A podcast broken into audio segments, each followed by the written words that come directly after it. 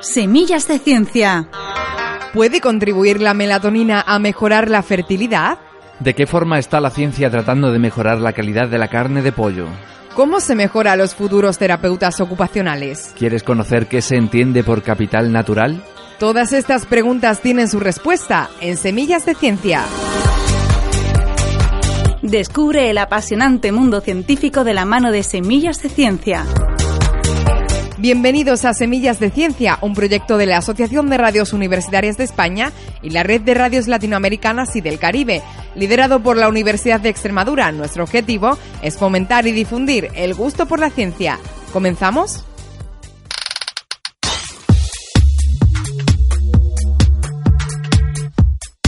Los problemas de fecundidad no solo son cosa de mujeres, afectan en igual medida a los hombres. Ahora, Fabián Monjor, investigador del Departamento de Fisiología de la Universidad de Extremadura, ha puesto de manifiesto que la melatonina es una gran aliada a la hora de mejorar la calidad espermática.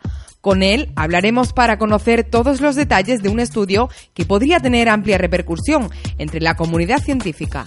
Y de Extremadura nos iremos a Valencia. Allí la Universidad CEU Cardenal Herrera nos dará a conocer el trabajo que científicos de esta institución están llevando a cabo para mejorar la calidad de la carne de las aves, así como la puesta de huevos. Además, pararemos en Elche, donde su universidad, la Miguel Hernández, nos desvelará los principales aspectos en los que se forman los futuros terapeutas ocupacionales. Cerraremos este espacio desde la Universidad Europea de Madrid hablando de capital natural. ¿Quieres conocer el concepto de invisibilidad? Pues no te pierdas nuestro programa de hoy.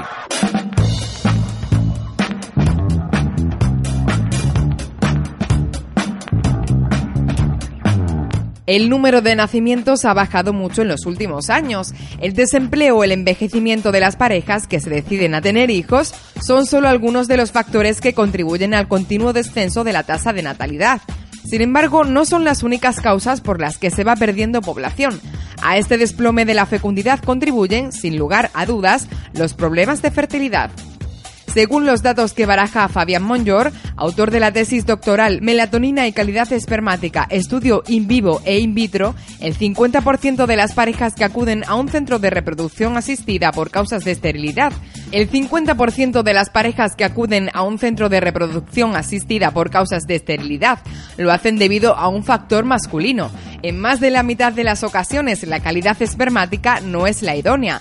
Por eso, precisamente, Fabián Monjor ha centrado sus esfuerzos en desarrollar nuevos métodos capaces de mejorar la calidad espermática y, por tanto, la tasa de éxito de las técnicas de reproducción asistida. Escuchamos en profundidad la entrevista realizada desde el Servicio de Difusión de la Cultura Científica de la Universidad de Extremadura por Macarena Parejo. Fabián Monjor es autor de la tesis doctoral Melatonina y calidad espermática, estudio in vivo e in vitro. Se trata de una investigación realizada en la Universidad de Extremadura dentro de una línea de trabajo más amplia del Departamento de Fisiología.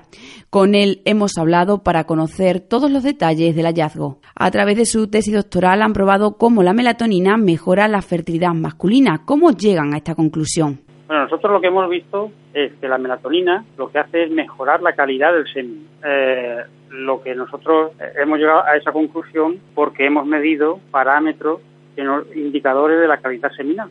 Hemos visto el efecto que producía la melatonina sobre la fragmentación del ADN y sobre la capacitación del semen. Entonces, nosotros hemos hecho un, estudio en vivo y un estudio in vitro. Estudio en vivo hemos visto que después de un tratamiento con melatonina por vía oral de 90 días, la calidad del semen mejora.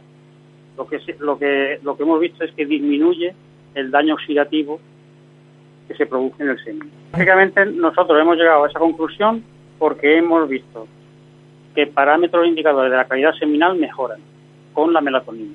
¿Existían ya indicios previos que pusieran de manifiesto el beneficio de este compuesto? En el grupo de investigación del Departamento de Fisiología, en colaboración con el CERA, con el Centro de Reproducción, eh, han habido estudios previos con melatonina. Lo que hemos hecho ha sido eh, ver cómo la melatonina revertía eh, situaciones de estrés oxidativo en muestras seminales esto in vitro.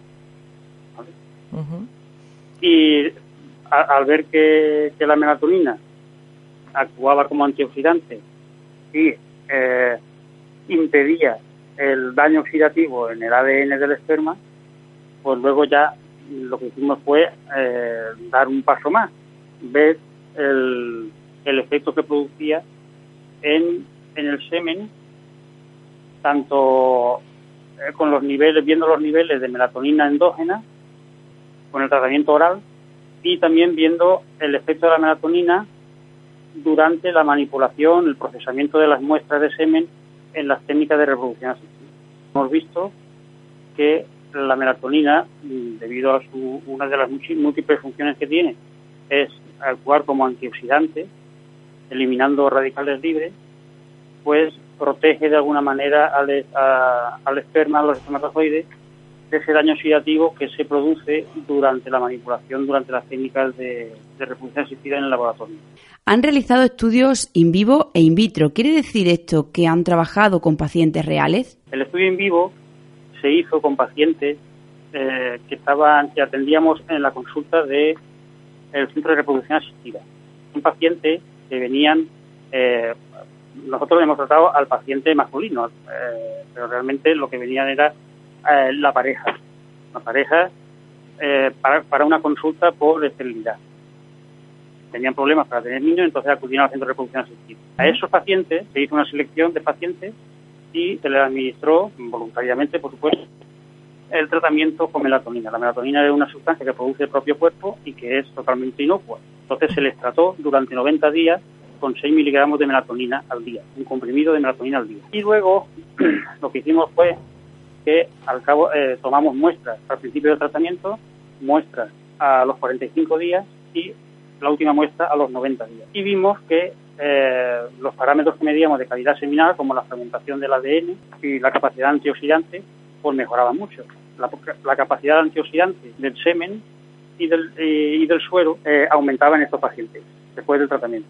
Y por otra parte, esto se traducía en una disminución del daño oxidativo en el ADN. El siguiente paso sería in vivo, sería establecer una pauta de tratamiento para pacientes con un estrés oxidativo alto, pues un tratamiento con melatonina durante 45 90 días. Y, por otra parte, en el trabajo en el laboratorio sería añadir a los medios de, cultivo y de tratamiento de muestras la melatonina como antioxidante. Porque hemos visto que eh, el, semen eyaculado, si lo incubamos con melatonina, protege del daño oxidativo durante toda, todo el tiempo que está la muestra en procesamiento hasta, hasta que tú puedas usarla en un tratamiento de reproducción asistida. Por otra parte, también cuando la muestra, en las técnicas de reproducción asistida, en la manipulación del semen, la preparación de las muestras, incluye la, retirada del plasma. El plasma seminal se retira. Y en el plasma seminal es donde el semen tiene su capacidad antioxidante, antioxidantes que protegen el espermatozoide. Al retirar eso, ese plasma, el espermatozoide queda un poco pues expuesto al estrés oxidativo, a la, formación de radicales libres. Añadiendo esa melatonina, lo que haríamos sería proteger de ese estrés oxidativo al semen. Porque aparte de que se retira el plasma seminal, luego el semen se somete a, centrifugación. Y todo esto hace que aumente la formación de radicales libres. Y hemos visto que si todo el proceso se hace en presencia de melatonina, disminuye ese daño oxidativo. Es uno de los parámetros que nos informan de la calidad seminal. Se trabaja mucho con, con melatonina en, otro aspecto, aprovechando otras características de la melatonina, otras funciones. Esta sería una más. Se ha visto también que el, uso de antioxidantes como protección de, del semen se ha, se ha realizado también utilizando otros antioxidantes. Pero mm, con la melatonina lo que podemos estar seguros es de que la, melatonina es inocua además de, su poder antioxidante aprovechamos el poder de, de regular la, muerte celular. Se ha visto también que la melatonina tiene una función reguladora de la muerte celular programada que se conoce como apoptosis. Pues todas estas eh, características de la melatonina para nosotros la hace una herramienta eh, recomendable para utilizar como protección para de, las muestras seminales en estas técnicas de reproducción. Las técnicas de reproducción asistida, pues socialmente están, pues digamos, de moda porque cada vez son más las parejas que acuden a este a estas técnicas para tener niños, bien porque retrasan su maternidad por motivos laborales o bien porque la situación económica no es la deseable. Por otra parte, estamos viendo que la calidad seminal, pues eh, la verdad es que cada vez pues parece que, va empeorando. Nos encontramos con muchos problemas con, con la calidad del semen. Y lo que intentamos es investigar pues procedimientos, técnicas para mejorar poco a poco intentar mejorar esa calidad seminal y que las técnicas reproductivas asistidas se realicen con éxito. Por lo tanto, todo es, pues, bueno, pues aportar mm, un paso más en, la mejora de la calidad seminal a la hora de, de, utilizarla en técnicas de reproducción asistida. Diccionario científico, en tu idioma. In vivo procede del latín y significa dentro de lo vivo, esto es, que ocurre o tiene lugar dentro de un organismo. In vitro es otra palabra que procede del latín y significa dentro del vidrio. Se refiere a una técnica para realizar un determinado experimento en un tubo de ensayo. La fecundación in vitro es un claro ejemplo que sirve para ilustrar este término.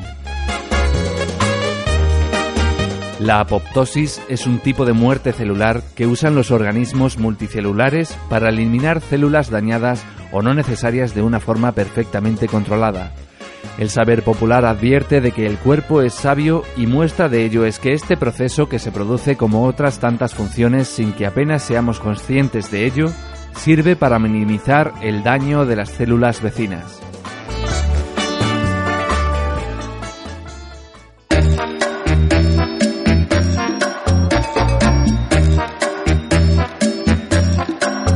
¿Sabías que... ¿Te has preguntado alguna vez cuánto tiempo vive un espermatozoide tras la eyaculación?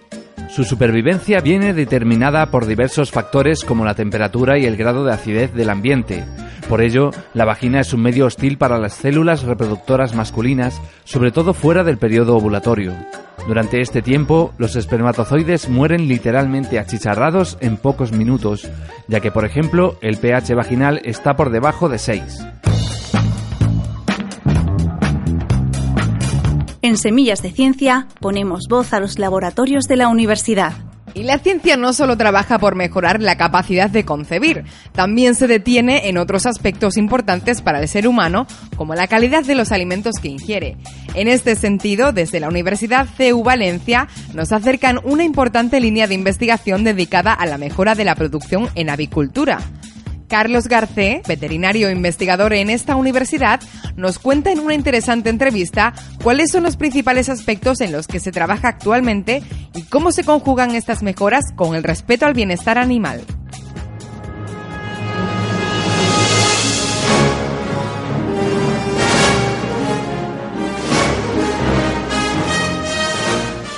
Semillas de la Ciencia, un programa de divulgación científico-tecnológica en las que participan las radios universitarias integrantes de la ARU.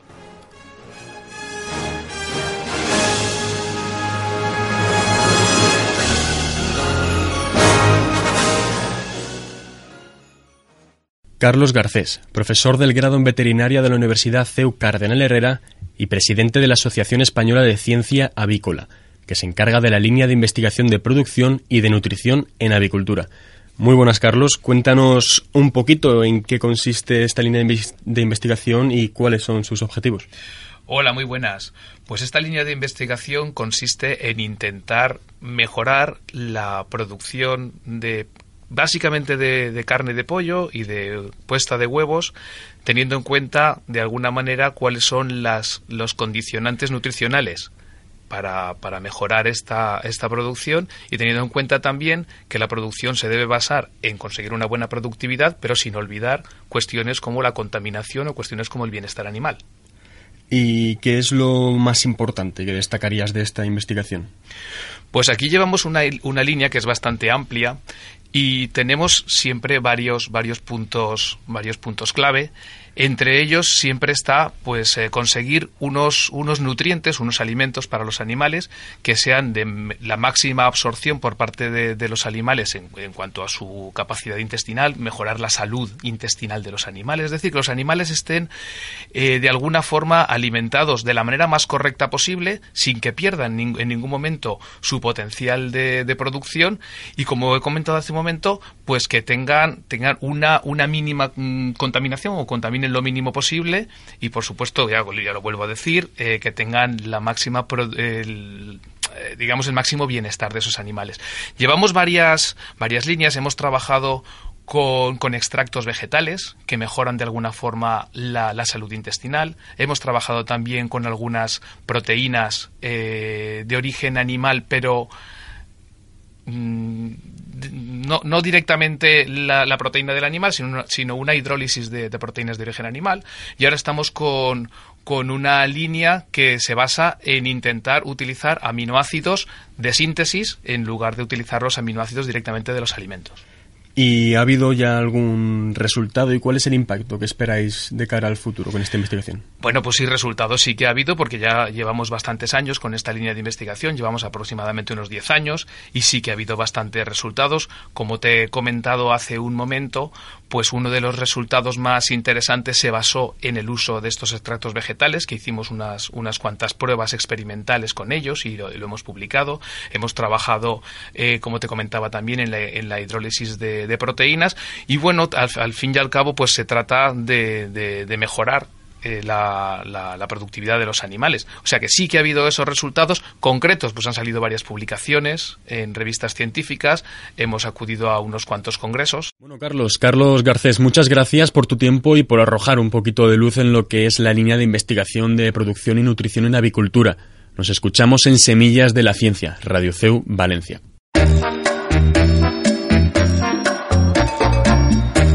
¿Sabías que... ¿Sabías que el segundo viernes del mes de octubre se celebra el Día Mundial del Huevo? El objetivo de esta conmemoración, que tiene lugar en más de un centenar y medio de países, no es otro que promocionar el consumo de este alimento básico e informar sobre su valor en la dieta, sus propiedades nutricionales y cómo puede mejorar la alimentación en el mundo.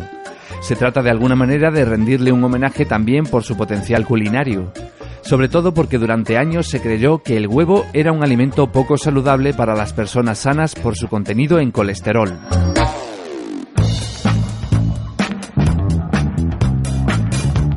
Estás escuchando Semillas de Ciencia. Investigar, concienciar, pero la ciencia también es formación, como la que se imparte en la Universidad Miguel Hernández de Elche. Esta institución ofrece el grado de terapeuta ocupacional, una figura profesional cada vez más necesaria, no solo en hospitales, sino también en centros de salud, domicilios particulares, lugares de trabajo, escuelas, reformatorios y residencias de ancianos. Precisamente para hablar de todas las funciones que viene a cumplir este profesional, la UMH ha entrevistado a Alicia Sánchez Pérez, vicedecana del grado en terapia ocupacional. Saludamos en Semillas de Ciencia a la profesora Alicia Sánchez Pérez, vicedecana del grado en terapia ocupacional de la Universidad Miguel Hernández. Bienvenida, Alicia. Gracias, buenos días. ¿Qué entendemos o qué estudia la disciplina, el grado en terapia ocupacional? Bien, pues terapia ocupacional es una profesión sociosanitaria que se dedica a la rehabilitación en las actividades de la vida diaria. Entonces, cuando personas por cualquier circunstancia eh, no pueden realizar alguna de las actividades de la vida diaria, ya sea el vestido, el aseo, el trabajar, por cualquier razón, el terapeuta ocupacional lo que hace es que le entrena para con los recursos que tiene poder hacer esa actividad. Imaginémonos, por ejemplo, pues una persona que sufre una hemiplegia, el terapeuta lo que haría sería potenciar esa parte que tiene afectada y luego también lo que haría sería estudiar con los movimientos que tiene esa persona, pues le enseñaría, por ejemplo, pues a atarse los zapatos con solo una mano o hacer el desayuno con solo una mano, a conducir, a volver al puesto de trabajo, etcétera, etcétera. ¿Qué disciplinas, qué profesores, en qué especialidades imparten clases en el grado de terapia ocupacional para que entendamos todo ese conjunto de acciones en las que se puede beneficiar el paciente, lo, lo, hace en conjunto. Vale, pues el espectro es muy amplio porque para nosotros realizar una actividad de la vida diaria necesitamos eh, aspectos motores, cognitivos y psicosociales. Esto hace que mm, tengan que impartir clase profesores de disciplinas muy variadas, desde asignaturas básicas como bioquímica, biología, fisiología, anatomía, a otras más sociales como psicología, por ejemplo, o sociología.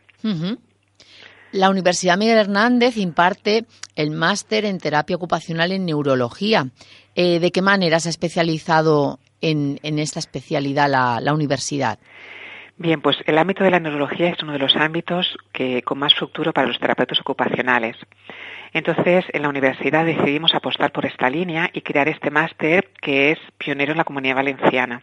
Es un máster que es oficial y que además eh, además del título de máster, aquellos estudiantes que lo cursan obtienen las acreditaciones para poder trabajar con técnicas que son muy específicas de terapia ocupacional, como pues son integración sensorial, o Perfetti, estimulación basal. Es decir, para trabajar en terapia ocupacional en neurología se necesitan como eso, como eh, técnicas muy muy específicas y lo que ocurría es que antes nuestros alumnos tenían que hacer estas acreditaciones fuera en otros centros. Entonces lo que hemos hecho nosotros es que hemos creado un máster en el que hemos agrupado todas estas técnicas y las hemos reunido en un solo máster. Entonces pues realmente es pionero eh, y aparte es de lo más actualizado que hay en terapia ocupacional neurología en el mundo. Pues muchísimas gracias a la profesora Alicia Sánchez Pérez, vicedecana del grado en terapia ocupacional de la Universidad Miguel Hernández, por haber estado con nosotros en Semillas de Ciencia. Un saludo de Sonia Martínez, de los controles técnicos Marina Mancebo. Diccionario científico. Hablando claro. La Federación Mundial de Terapeutas Ocupacionales, WFOT, define a la terapia ocupacional como una profesión que se ocupa de la promoción de la salud y el bienestar a través de la ocupación. El principal objetivo de la terapia ocupacional es capacitar a las personas para participar en las actividades de la vida diaria. Los terapeutas ocupacionales logran este resultado mediante la habilitación de los individuos para realizar aquellas tareas que optimizarán su capacidad para participar o mediante la modificación del entorno para que éste refuerce la participación.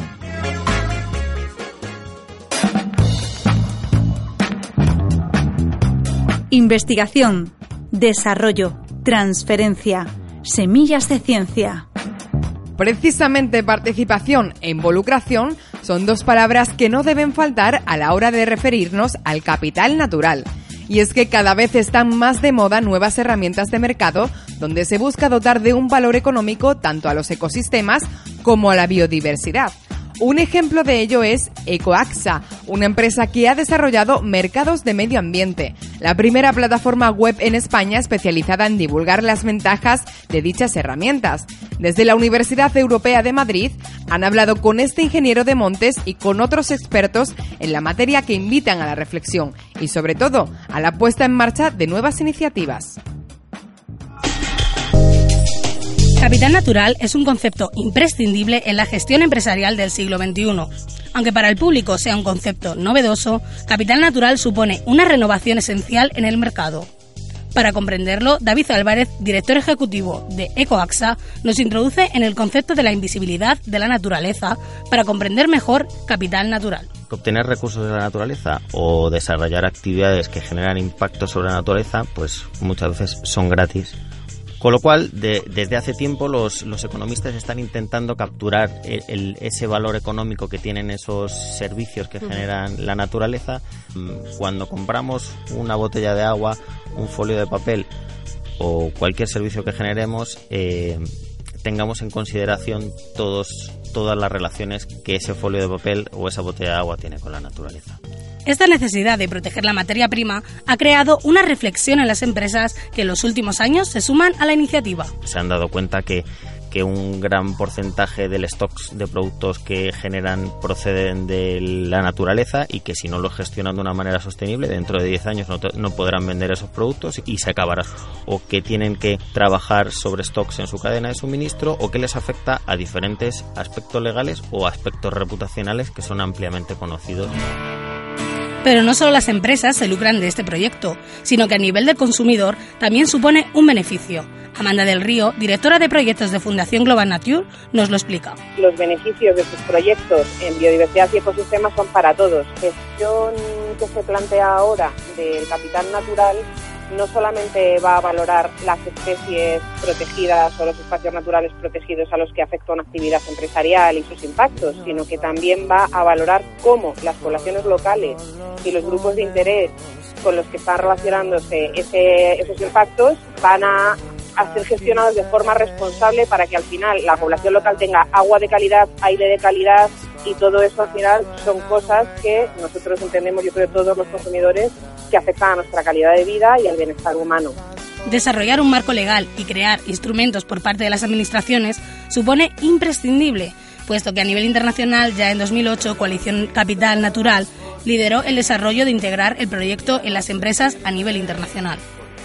Pues el marco regulatorio y el digamos el, marco en el que se va a encajar al final todo esto mm, parte de que el propio país valore el capital natural que hay en, nuestro país, ese stock de recursos naturales y de servicios de los ecosistemas que está utilizando la economía y que al final llegan al mercado.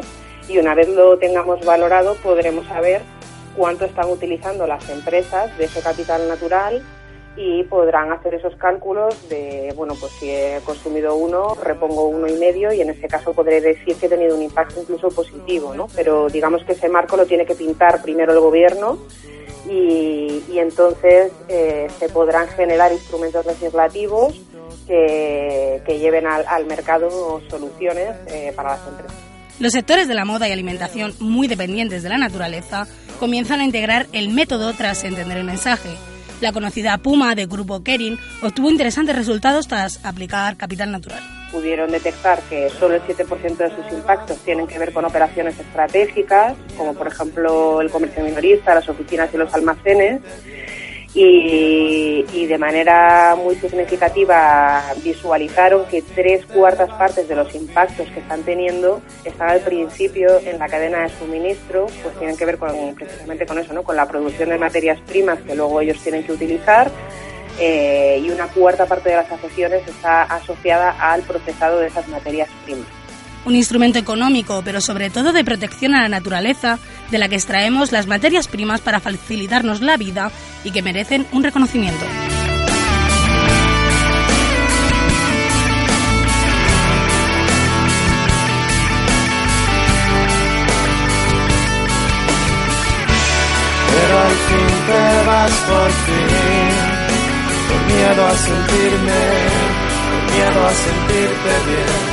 Miedo a sentir vivir sin miedo, pero al fin te vas por fin, con miedo a sentirme, con miedo a sentirte bien, con miedo a sentir... Semillas de Ciencia es posible gracias a la colaboración de la Asociación de Radios Universitarias de España y la Red de Radio Universitaria de Latinoamérica y el Caribe. Miedo a sentir vivir sin miedo, pero al fin te vas por fin, con miedo a sentirme, por miedo a sentirte bien, por miedo a sentir vivir sin miedo.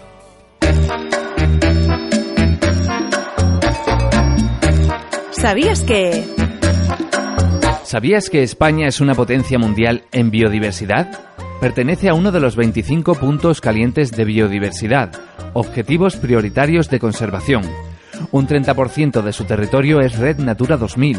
Posee 118 de los 231 tipos de hábitat naturales de interés comunitario catalogados por la Directiva Hábitat.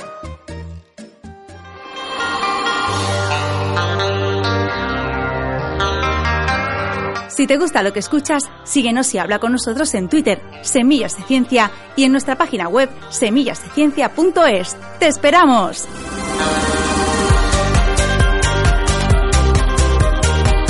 Hasta aquí el programa de hoy. Recuerda que la ciencia hay que regarla cada día y si te faltan, aquí te damos Semillas de Ciencia. Semillas de Ciencia un programa coordinado por Onda Campus y el Servicio de Difusión de la Cultura Científica, pertenecientes al Gabinete de Información y Comunicación de la Universidad de Extremadura. Nuestras semillas están patrocinadas por la Fundación Universidad Sociedad y la Fundación Española para la Ciencia y la Tecnología del Ministerio de Economía y Competitividad.